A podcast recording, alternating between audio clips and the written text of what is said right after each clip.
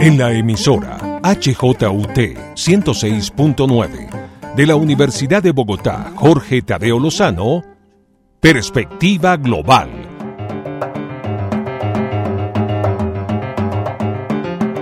Un análisis a todos los cambios y retos que el siglo XXI le plantea al mundo. Presenta y dirige Doris Ramírez Leighton experta en relaciones internacionales e investigadora de Asia-Pacífico.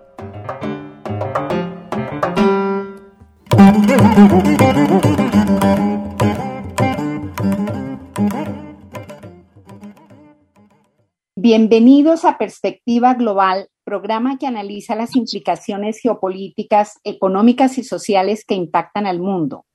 Hoy tengo el gusto de que nos acompañe la señora Dong, consejera económica y comercial de la Embajada de la República Popular China en Colombia.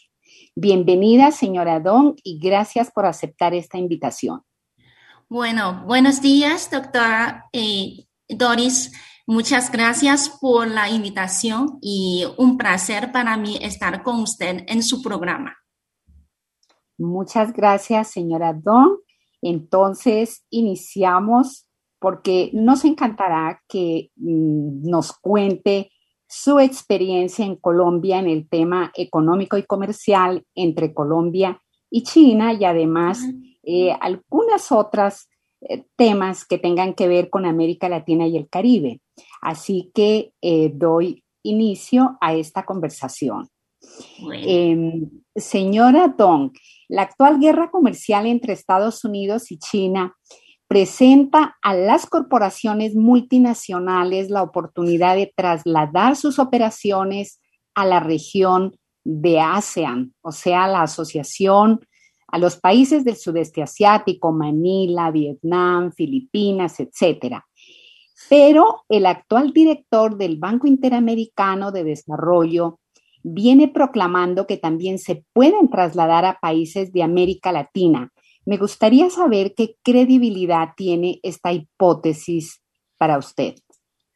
Bueno, y de hecho, últimamente el tema de la reestructuración de la cadena industrial global ha sido muy de moda, sobre todo entre los políticos y economistas recordamos eh, los primeros meses del año 2020, del año pasado, cuando comenzó la pandemia del COVID-19 en China y las eh, muy estrictas eh, medidas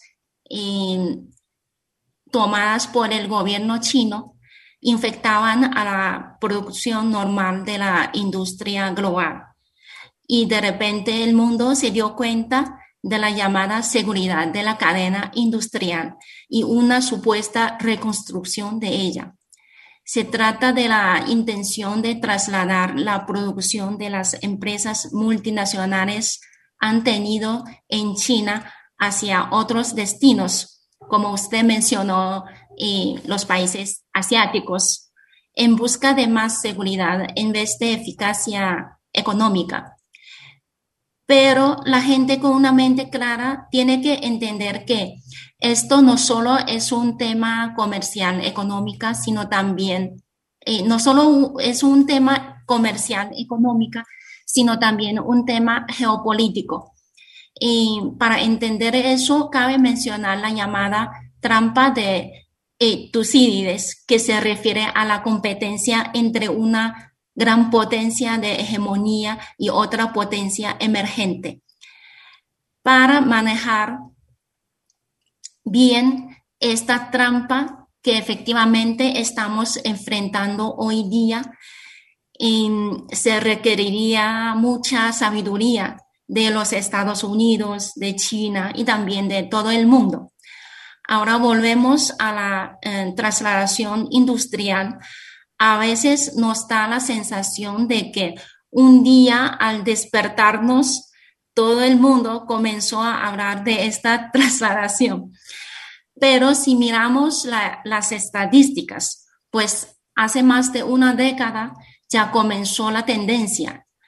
el porcentaje que ocupa el comercio exterior en el PIB de China llegó a su pico en el año 2008 y después eh, viene bajando.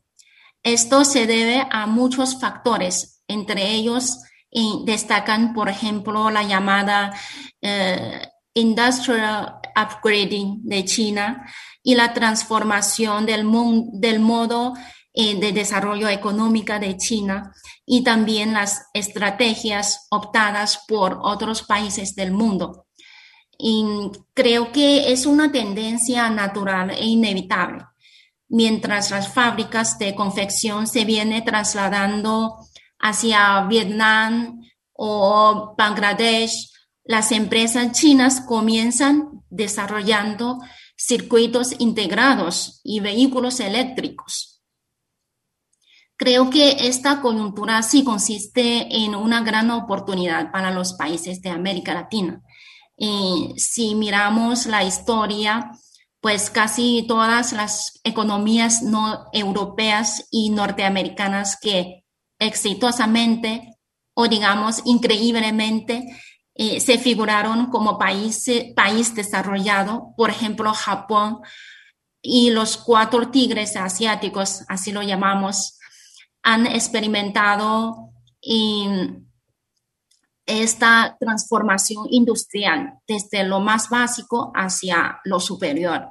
Todos sabemos que la oportunidad para la región está aquí a la mano, pero si recordamos las oportunidades que América Latina perdieron en la historia, eh, para no perder esta, los países de la, de la región tienen que elegir bien sus caminos y hacer bien sus propias cosas. Bien, señora Don. Eh, seguidamente quisiera preguntar, eh, con la pandemia, ¿ha habido una transición de las plataformas de comunicación físicas a las plataformas en línea en el comercio en China? Em, ¿Qué países de América Latina y el Caribe tuvieron mejor respuesta a este importante cambio que inevitablemente transformó la manera de hacer negocios en el mundo, principalmente con China, donde el desarrollo digital es altamente avanzado? Bueno, efectivamente, pues después de las décadas de desarrollo, el e-commerce de China sigue creciendo en un ritmo bastante alto. Y pues según las informaciones, en 2020 la venta minorista en línea es de 11%, pues es un porcentaje muy alto. Y me permito decir que el mercado de e-commerce de China es uno de los mejores del mundo de hoy día. el comercio electrónico nació en China junto con el Internet a finales del siglo XX. Y, sin embargo, su verdadero crecimiento eh, tuvo lugar hace como una década. Eh, le quisiera poner dos ejemplos. Eh, uno, el llamado, llamado Festival de Doble Once, que se refiere al 11 de noviembre de cada año, pues, y se ha convertido en un día de total fiesta de compra. Eh, fue inventado en el año 2009. Y el segundo es el Buró Nacional de Estadística de China, pues no tuvo la estadística de la venta en línea hasta el 2015. Ahora, esta forma de venta ocupa casi una cuarta parte del consumo total de, de China.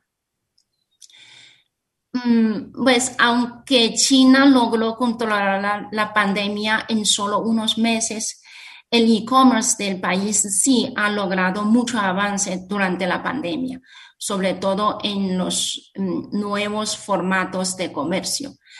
Eh, se suele decir que el año 2019 es el génesis del e-commerce de eh, live streaming de China y en 2020 este crecimiento pues eh, siguió. la aplicación de redes 5G eh, y la economía de influenciadores, como así en, digamos en China, son los factores más importantes. Y con respecto a América Latina, pues sí tenemos ejemplos.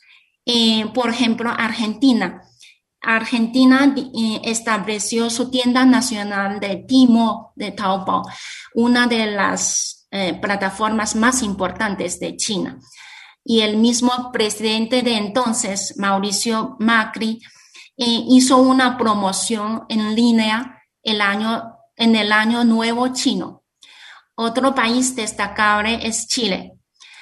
Eh, desde hace muchos años, cuando yo trabajaba todavía en, en, China, eh, Chile empezó a establecer la alianza con Jingdong, otra plataforma importante, además de Taobao.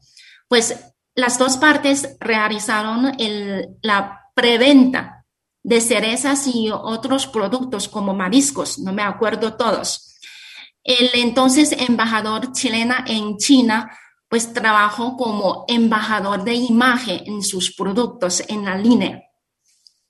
Y esta alianza logró gran éxito las frutas como cereza del país de, Chile ha sido altamente reconocida eh, por eh, el pueblo chino y el e-commerce ha sido un canal principal para esta venta. Muy importante que, hay, que tengamos dos países en América Latina tan eh, adelantados en este e-commerce.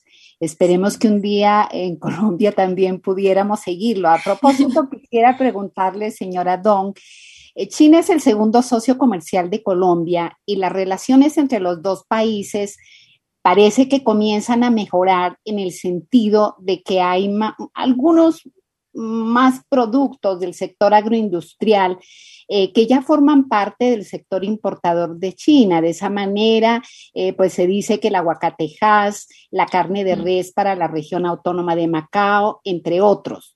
Colombia sé que tiene mucho que trabajar en este terreno para incrementar sus exportaciones al gigante asiático, pero según su experiencia, señora Don, ¿qué hace falta para mejorar la oferta colombiana eh, de acuerdo a su experiencia en Colombia? Bueno, y doctora, usted tiene una muy buena observación sobre la importación agrícola de China, que podrá ser el nuevo motor del crecimiento comercial entre los dos países. Y, sin embargo, hay que tener en cuenta que el comercio agrícola entre China y, Colombia pues sigue en un nivel muy bajo. En el 2020, la importación minero energético de China desde Colombia ocupa más del 90% de, total, de la totalidad de importación. Y que eh, los productos son muy concentrados, pues el mismo porcentaje ya, 90%, 95% ya desde hace más de 10 años. Y también, eh, pues quiero poner el ejemplo de Chile. Sabemos que Chile es el mayor exportador de cobre del mundo y China es su mayor cliente en ese producto. En el año 2005, los dos países firmaron el Tratado de Libre Comercio y desde entonces la exportación chilena se ha venido diversificando demasiado. En el año 2010, el cobre todavía ocupa más de 80% de la importación china desde Chile. Y las frutas, pues solo 1,4%. Y 10 años después, en el año pasado, el porcentaje del cobre baja a 70%. Y el de las frutas sube hasta el 7.5% pues contribuyendo mucho a la diversificación del comercio bilateral. Y ahora volvemos a, Colombia. Nos alegramos mucho de ver que el año pasado el aguacate Hass de Colombia logró ingresar al mercado chino. Y pues para expandir esta lista se está negociando también protocolos fitosanitarios para productos como la carne de res, carne de cerdo, limón, eh, camarón, etcétera. Un, listado bastante grande. Pues la diplomacia sanitaria que está haciendo el gobierno colombiano, podemos, digamos que está teniendo resultados. Para más productos exportables en el futuro, claro que pues son los empresarios que quien que toca la puerta. Lo que tiene que hacer el gobierno es eh, pavimentar el camino. Pero quiero mm, decir que China va a profundizar su reforma integral para construir una economía aún más abierta, con la puerta que se abre cada día más. En los próximos cinco años, pues China importará eh, mercancías con un valor de 10 billones de dólares, entre ellos en productos agrícolas y de alimentación. Y eso significa grandes oportunidades para todo el mundo, incluyendo Colombia, porque Colombia eh, cuenta con muchos productos muy buenos y muy adecuados para el mercado chino.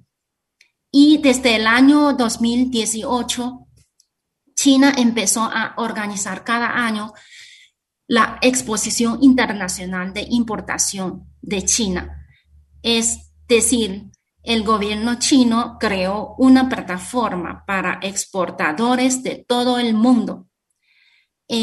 Colombia desde el año 2019 empezó a tener presencia en esta exposición y esperamos más productos colombianos puedan estar en ella y pues mm, hagan reconocidos por los consumidores chinos. Pues eso es muy importante para, la, eh, para exportar un producto. Hay que reconocer por los consumidores que ellos y a ellos les gustan ese producto. Eso es muy importante. Por eso yo creo que esta exposición es una plataforma muy buena para los productos colombianos.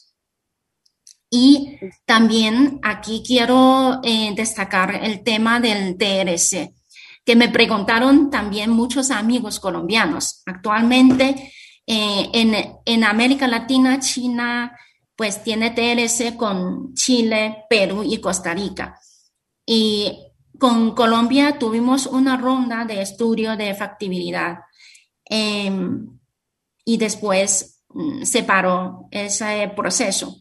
Y para mí un TRS ayuda mucho al comercio bilateral y tenemos eh, un buen ejemplo ya de Chile. y, Sí, espero que en el futuro, mm, pues no tan lejano, podamos eh, retomar el tema con Colombia. Eh, gracias, señora Ton. Esperemos que así sea. También quería comentarle que en lo que sí se ha avanzado más es en la participación de China en los proyectos público-privados. Eh, marcan un avance, lo vemos en el caso de la adjudicación del metro de Bogotá, el metro ligero regional de Bogotá, el proyecto aurífero Buriticá. En este sentido, vienen otras posibilidades eh, en Colombia ya que las empresas chinas, a pesar de la pandemia, pues siguen muy bien posicionadas. ¿Usted cree que, habrá más, posibilidades de estas inversiones público-privadas en Colombia? Bueno, a mí, pues me alegra mucho que durante mi misión en Colombia las empresas chinas han logrado importantes éxitos. Y pues eh, eso pues eran eh, inimaginables hace una década. Eh, esto es el fruto tanto de la eh, continua profundización de las relaciones bilaterales entre los dos países como de los esfuerzos y experiencias de las empresas chinas. aparte de los sectores tradicionales como la minería, energía, la energía y la infraestructura, y los proyectos bien conocidos por los colombianos, por los amigos colombianos. En el futuro tendremos más enfoques en la cooperación económica entre los dos países. Pues hace dos meses, el presidente chino Xi Jinping y el presidente colombiano, doctor Iván Duque, tuvieron una conversación telefónica muy exitosa, en la cual eh, mencionaron la, los sectores de cooperación eh, futura, que son eh, la agricultura, la nueva energía, la economía digital mm, y la industria de innovación. Pues justamente hasta hace un mes, el gigante tecnológico chino Alibaba aterrizó eh, a Colombia con un proyecto de capacitación para emprendedores colombianos, pues se eh, firmó un memorándum de cooperación con eh, la empresa Ruta N en Medellín. Y la empresa Didi ya tiene una buena cuota de mercado de transporte en Colombia. Y empresas como Trina Solar, Tres Gargantas, entre otras, están invirtiendo en muchos proyectos de energía limpia en el país. Pues Colombia cuenta con un gran mercado, muchas oportunidades, eh, estables ambientes favorables para inversionistas. Pues tenemos razón de creer que más empresas chinas de diferentes sectores tendrán interés en desarrollar en este mercado. Eh, señora Don, usted lo ha comentado en el tema precisamente de la conversación de los dos presidentes de China y de Colombia, eh, justamente a raíz de, la, de las exportaciones de las vacunas de la farmacéutica Sinovac. En ese sentido, le quería preguntar, la franja y la ruta de la salud de China pues exporta a muchísimos países de América Latina, sino a todos, eh, su producto Sinovac. En este rubro, la balanza comercial de China será cada vez más alta porque además de las donaciones que China sí ha hecho, pues hay compras efectivas y finalmente es una actividad comercial de las farmacéuticas chinas. En este sentido, las balanzas comercial de América Latina o de Colombia exactamente, pues siempre serán más bajas con respecto a las exportaciones de China, ¿no es cierto? Bueno, el monto de importación de vacunas desde China sí es considerable como para agravar el déficit comercial de Colombia ante China. Mm, pero tenemos que entender que la salud del pueblo eh, debería ser nuestra prioridad. Y sobre todo, pues, para salir de la pandemia lo antes posible y, va a ser la mayor contribución a la economía de un país. Y China es un buen ejemplo de esto. Y por otra parte, yo creo que eh, trasladar la fabricación de vacunas hacia Colombia también sería otra resolución que merece la explotación. Eh, excelente, eh, señora Don. Desafortunadamente el tiempo se nos pasa. Le quería preguntar así muy rápidamente porque creo que tendremos que dejar seguramente algunos temas para otra ocasión. le quería preguntar, mm, hay muchos bancos chinos importantísimos que están en varias capitales de América Latina. ¿Hay alguna posibilidad o se ha hablado de que algún banco de China eh, se establezca en Colombia? Bueno, por ahora Colombia no cuenta con ningún sucursal de los bancos de China. El Banco de Desarrollo de China ha tenido un grupo de trabajo en Colombia para explorar el mercado, o, sea, para buscar em, eh, oportunidades de cooperación. Otros organismos financieros de China también han pisado el país pero hasta el momento todavía no ha tenido resultado. Creo que esto se debe a los eh, intercambios limitados del sector financiero entre los dos países. Pero con el inicio de los megaproyectos como el Metro de Bogotá o el Regiotram, la inversión de la financiación y, y la inversión y la financiación van a crecer sin duda. Y eso traerá oportunidades para los bancos chinos. Por el momento, el Banco de Desarrollo de China está participando en la financiación del proyecto del mm, Mar 2, eh, un proyecto del 4G que está ejecutando la empresa China Hub. Gracias, señora Dong. De verdad que le doy las gracias por haber aceptado esta entrevista, esta charla muy interesante que será muy buena para que nuestros oyentes conozcan eh, lo, que lo que China y Colombia están eh, trabajando.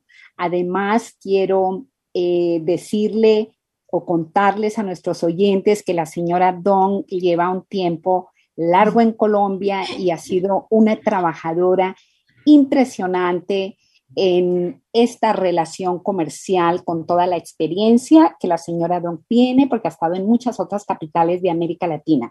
Muchísimas gracias, señora Dong, de nuevo. Gracias, eh, doctora, y, esperamos que podamos tener otra oportunidad para eh, Indudablemente. seguir trabajo. Indudablemente, está muy invitada, señora Don, para continuar con esta conversación. gracias por su gracias. En la HJ 106.9. Eh, les habló Doris Ramírez Leighton en la dirección y realización de este programa. En el audio nos acompañó Enrique Araujo. Feliz fin de semana para todos. Mil gracias.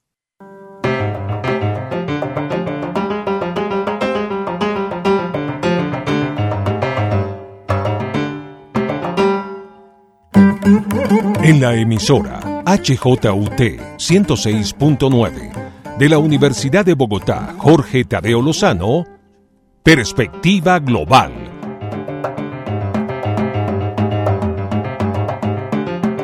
Un análisis a todos los cambios y retos que el siglo XXI le plantea al mundo.